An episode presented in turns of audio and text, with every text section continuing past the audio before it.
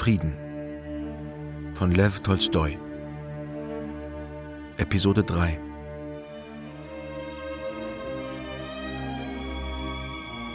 Die Fürstin Drubetskaja hatte es sich nicht nehmen lassen, Pierre vom Ball beim Grafen Rastow in das Sterbehaus zu begleiten.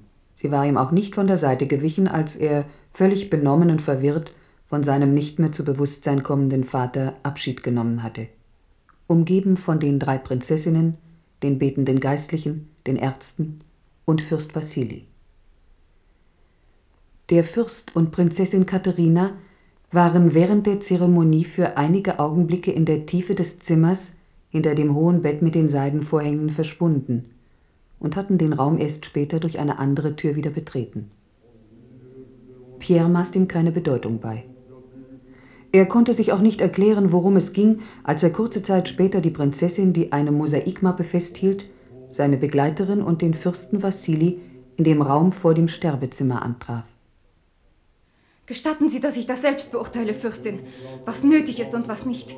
Aber liebe Prinzessin, wird das den armen lieben Onkel nicht zu sehr angreifen, gerade jetzt? Ein Gespräch über weltliche Dinge, da seine Seele sich bereits anschlägt. Lassen Sie Katisch nur machen, meine gute Anna Michailowna. Sie wissen, wie der Graf Sie liebt. Ich habe auch gar keine Ahnung, was für Papiere in dieser Mappe sind.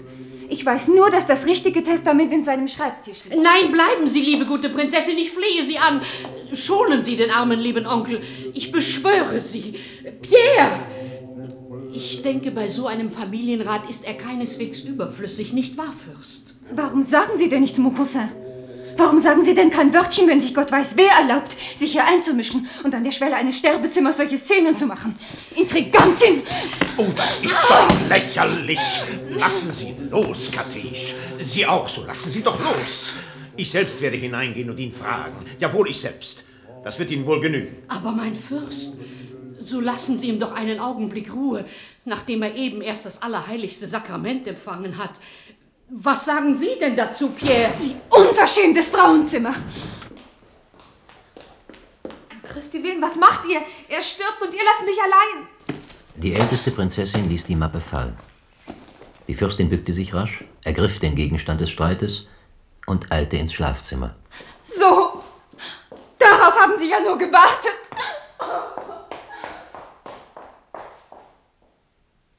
Ach, Pierre, mein Freund. Wie oft sündigen wir? Wie oft suchen wir andere zu täuschen? Und wozu das alles?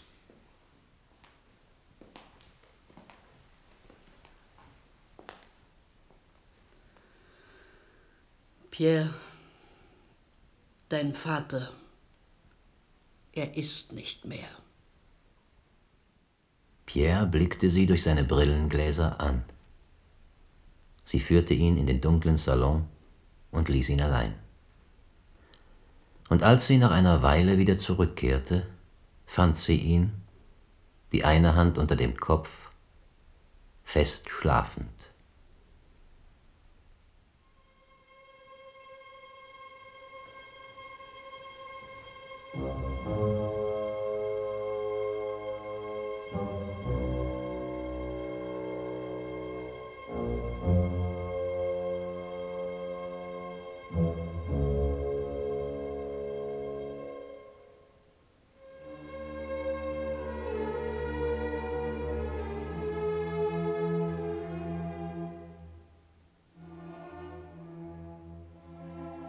In Lissijegori, dem Gut des Fürsten Nikolai Andrejewitsch Balkonski, wurde täglich die Ankunft des jungen Fürsten und seiner Gattin erwartet.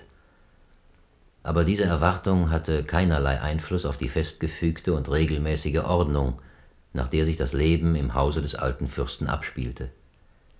Der General en Chef Fürst Nikolai Andrejewitsch, in der Gesellschaft unter dem Spitznamen Le Roi de Prusse, König der Preußen, bekannt, lebte, seit er unter Zar Paul aufs Land verbannt worden war, mit seiner Tochter und deren Gesellschafterin Mademoiselle Bourrienne ständig auf seinem Gut Lissy-Gori. Auch unter der neuen Regierung hatte er, obwohl ihm nun erlaubt war, die beiden Hauptstädte wieder zu betreten, sein Gut kein einziges Mal verlassen. Er pflegte zu sagen, wenn jemand etwas von ihm wolle, so möge der ruhig die 150 Werst von Moskau nach Lissijegori reisen. Was aber ihn angehe, so brauche er niemanden und nichts. Seiner Meinung nach entsprangen alle menschlichen Laster nur zwei Quellen, dem Müßiggang und dem Aberglauben. Und ebenso gab es für ihn nur zwei Tugenden, Tätigkeit und Verstand. Er hatte selbst die Erziehung seiner Tochter Maria in die Hand genommen und unterrichtete sie, um diese beiden Haupttugenden in ihr zu entwickeln, obwohl sie schon 20 Jahre alt war, immer noch in Algebra und Geometrie. Er hatte ihren Tag so eingeteilt, dass ohne Unterbrechung eine Beschäftigung die andere ablöste.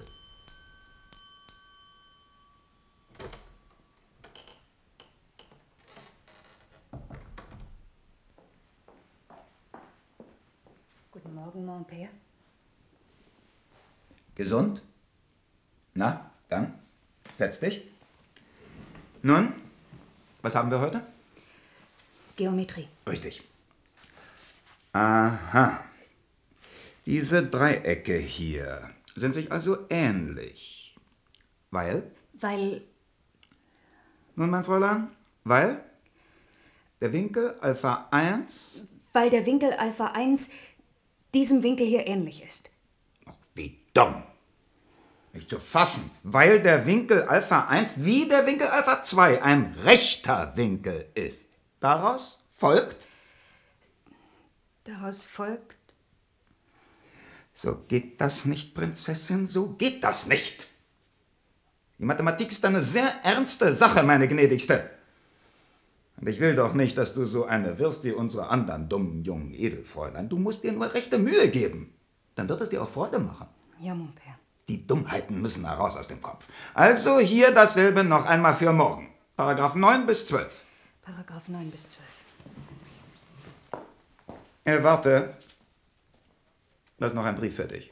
Von deiner Eloise. Von Julia aus Moskau? Zwei Briefe lasse ich noch durch. Den dritten werde ich lesen. Ich fürchte, ihr schreibt einander zu viel Albernheiten. Sie können auch diesen lesen, mon père. Den dritten, habe ich gesagt. Den dritten. Da hast du ihn. Und jetzt geh.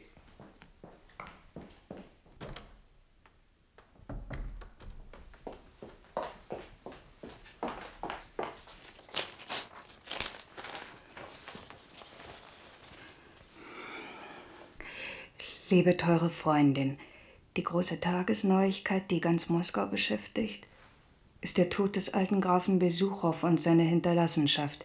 Stellen Sie sich vor, die drei Prinzessinnen haben nur ganz wenig bekommen und Fürst Wassili nichts. Alles hat Monsieur Pierre geerbt und ist überdies als legitimer Sohn anerkannt worden.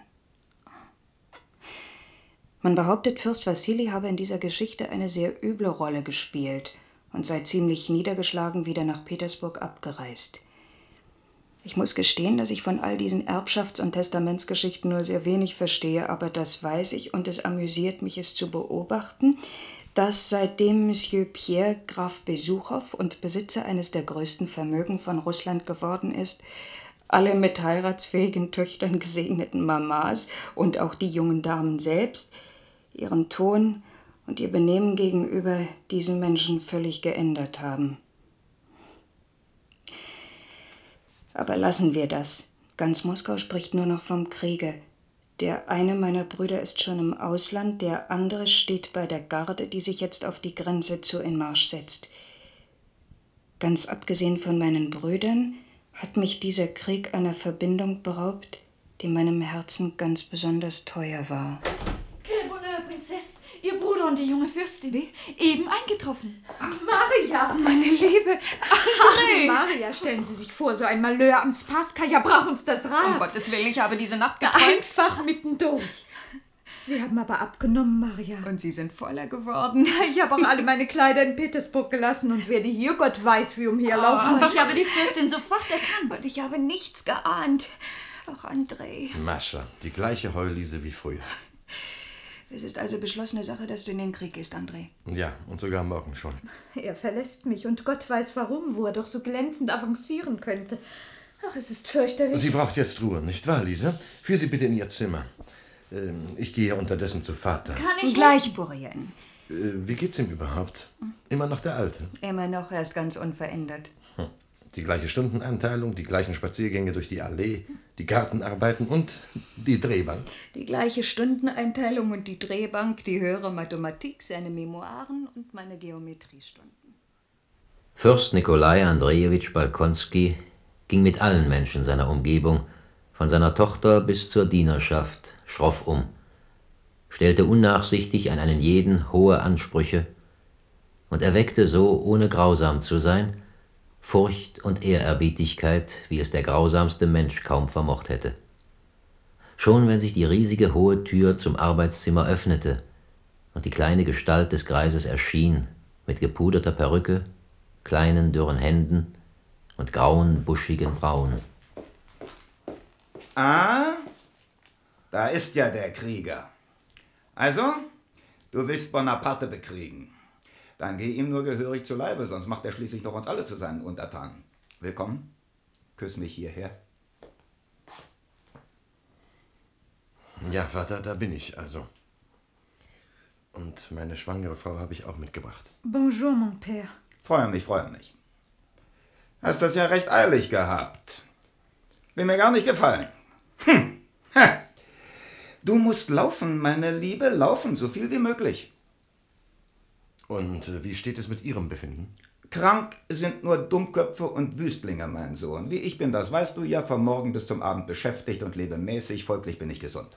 Gott sei Dank. Gott hat damit gar nichts zu tun. Na, erzähle, was für eine neue Wissenschaft die Deutschen euch gelehrt haben, die sogenannte Strategie, mit der ihr dem Bonaparte zu Leibe gehen wollt. Lassen Sie mich erst zu mir kommen, Väterchen. Ich habe mich ja noch nicht einmal nach meinem Zimmer umgesehen. Dummes Zeug, die Wohnung für deine Frau ist bereit. Prinzessin Maria wird sie hinführen, ihr alles zeigen und dir allerhand vorschwatzen. Also, ihr beiden, wir sehen uns später. Zum Essen. Aber pünktlich bitte ich mir aus. Mon père. Also, erzähle. Was die Armee Michelson soll, das begreife ich. Die Armee Tolstoi ebenfalls. Eine gleichzeitige Landung. Aber was soll die Südarmee? Preußen bleibt neutral, das weiß ich. Das gerade soll verhindert werden. Durch eine Armee von 90.000 Mann, die Preußen bedroht und so zur Aufgabe seiner Neutralität zwingt. So, so. Und was ist mit Österreich? Mit Schweden? Wie ist der Durchmarsch durch Pommern gedacht? Ein Teil der Truppen soll sich in Stralsund mit den Schweden vereinigen. 220.000 Österreicher sollen gemeinsam mit 100.000 Mann von uns in Italien und am Rhein operieren. Mhm. Mhm. Schließlich ist vorgesehen, dass 50.000 Engländer. Und wann äh, kriegt sie das Kind? Wie? Im Frühjahr. Schlimm, schlimm. Na? Erzähl nur weiter. Ich will nicht sagen, dass dieser gesamte Plan mir besonders glücklich erscheint. Napoleon wird auch seinen Plan gemacht haben, der nicht schlechter sein wird als unserer. Napoleon hat doch nur Erfolg, dieser Bonaparte, weil wir ihm kein Pajomkin, kein Suvorov mehr entgegenzustellen haben. Alle Spielerei, was ihr da anstellt, eine Puppenkomödie. Ich weiß, früher war alles besser bestellt. Aber ist nicht derselbe Suvorov in die Falle gegangen, die Moreau ihm gestellt hatte, und hat es nicht verstanden, wieder herauszufinden? Wer hat das gesagt? Wer hat dir das gesagt? Suvorov. Ihm waren nur die Hände gebunden. Durch diesen Hofkriegs, Wurst, Schnapsrat. Dagegen kann selbst der Teufel nicht an. Marschiert nur los! Ihr werdet diese Hofkriegs, Wurst, Schnapsräte schon kennenlernen. Nicht einmal Suvorov ist mit ihnen fertig geworden. Wie soll Michael Kutusow mit ihnen fertig werden? Nein, Freundchen. Ihr mit euren Generälen könnt gegen Bonaparte nicht aufkommen. Die halten Bonaparte gar noch für einen großen Feldherrn. Ha!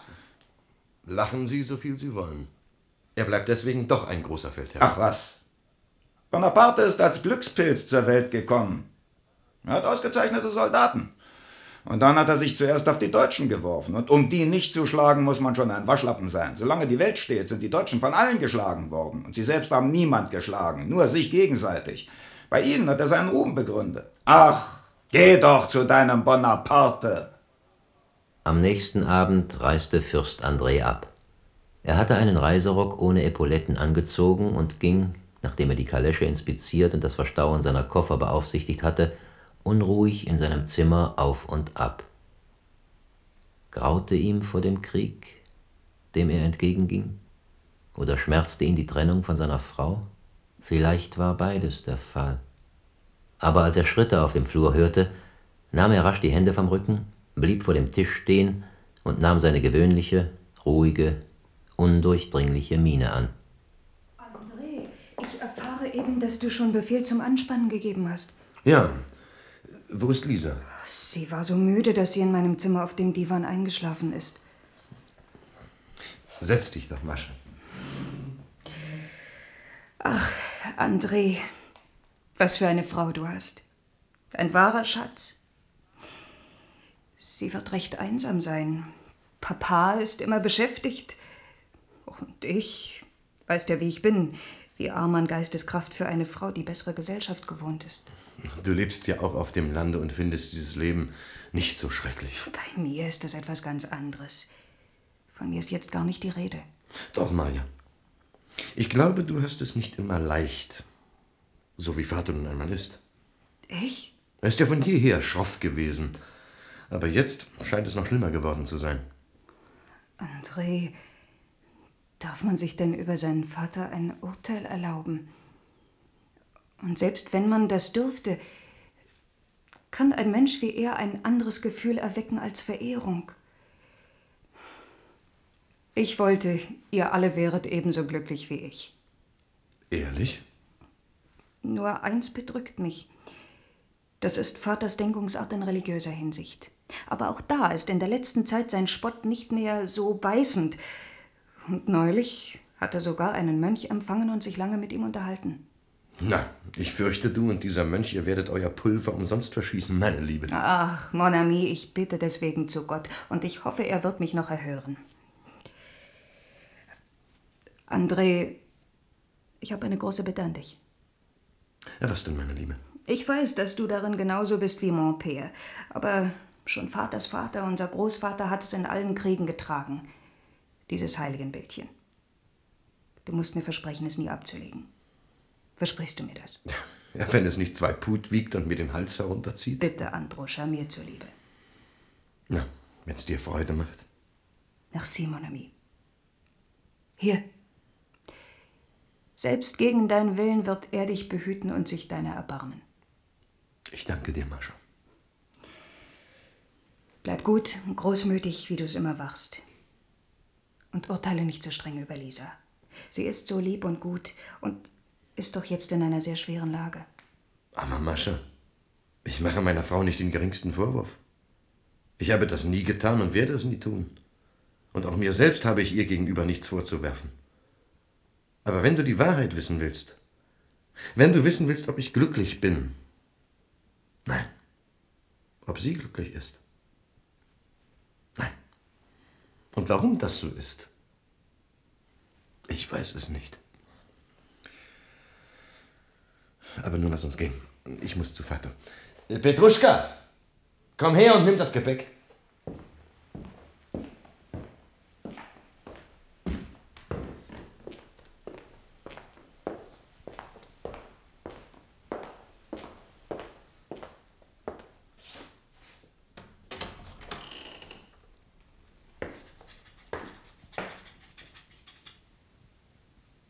Fährst also. Ich komme, um mich zu verabschieden. Küss mich hierher. Danke. Danke, Wofür? dass du dich nicht an einen Weiberrock hängst. Der Dienst geht allem anderen vor. Gut so. Wenn du etwas zu sagen hast, ich kann beides gleichzeitig, schreiben und hören. Ja. Was meine Frau. Es bedrückt mich, dass ich Ihnen das zumute. Keine Flausen, sag, was du zu sagen hast. Wenn es soweit ist mit meiner Frau, dann lassen Sie doch bitte einen Accoucheur aus Moskau kommen. Ein Arzt? Ich weiß ja, dass niemand helfen kann, wenn sich die Natur nicht selber hilft, aber. Aber meine Frau und ich. Man hat ihr so allerhand eingeredet. Sie hat einen Traum gehabt und sie fürchtet sich. Hm. So. Hm. Eine böse Sache, was? Was? Die Frau. Ich verstehe nicht.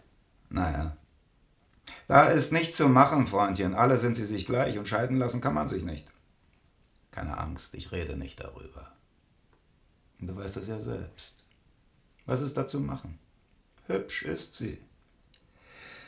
Brauchst dir keine Sorgen zu machen, alles, was geschehen kann, wird geschehen. Danke, Vater. Und nun höre, dieser Brief ist für Kutusow. Ich habe Michail Ilarionowitsch geschrieben, er soll dich an einen anständigen Platz stellen. Und nicht zu lange Adjutant spielen lassen, das ist doch eine widerliche Stellung. Sag ihm, dass ich noch immer an ihn denke und ihn gern habe. Und schreibe mir, wie er zu dir ist. Ist er anständig zu dir, dann bleibe bei ihm. Aber bloß, um sich lieb Kind zu machen, darf der Sohn Nikolai Andrejewitsch Bolkonskis niemandem dienen. So? Und jetzt? Komm her. Das äh, sind meine Memoiren. Wenn ich tot bin, sollen sie dem Zaren übergeben werden.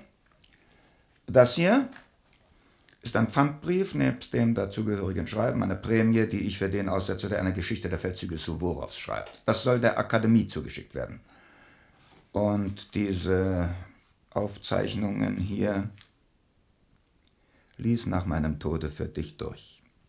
Sie können dir nützen. Wird alles besorgt, Vater. Na und jetzt? Leb wohl. Ich möchte Sie noch um etwas bitten. Wenn ich fallen sollte und mir ein Sohn geboren wird, so möchte ich, dass er bei Ihnen aufwächst. So. Deiner Frau soll ich ihn also nicht geben. Darum wollte ich Sie noch bitten. Wenn du fallen solltest, würde das für mich alten Mann ein großer Schmerz sein. Aber vergiss nicht, Fürst André, wenn ich hören müsste, du hättest dich anders benommen, als es sich für Nikolai Bolkonskis Sohn ziemt. Das wäre. Das wäre eine Schande für mich. Das hätten Sie mir nicht zu sagen brauchen, Vater. Gut, gut. Jetzt haben wir Abschied genommen, also geh. Geh schon!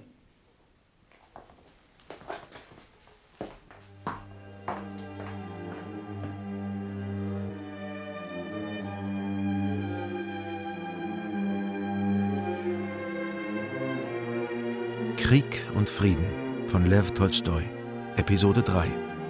Mit Fred Düren als Andrei Bolkonski, Annegret Golding als Lisa Bolkonskaja, Waltraud Kramm als Maria Bolkonskaja, Herwart Große als Fürst Bolkonski, Hans-Peter Minetti als Pierre Besuchow, Jutta Wachowiak als Natascha Rostova und vielen anderen. Regie Werner Grunow. Produktion Rundfunk der DDR 1967. Ein Hörspiel-Podcast vom Rundfunk Berlin-Brandenburg 2023.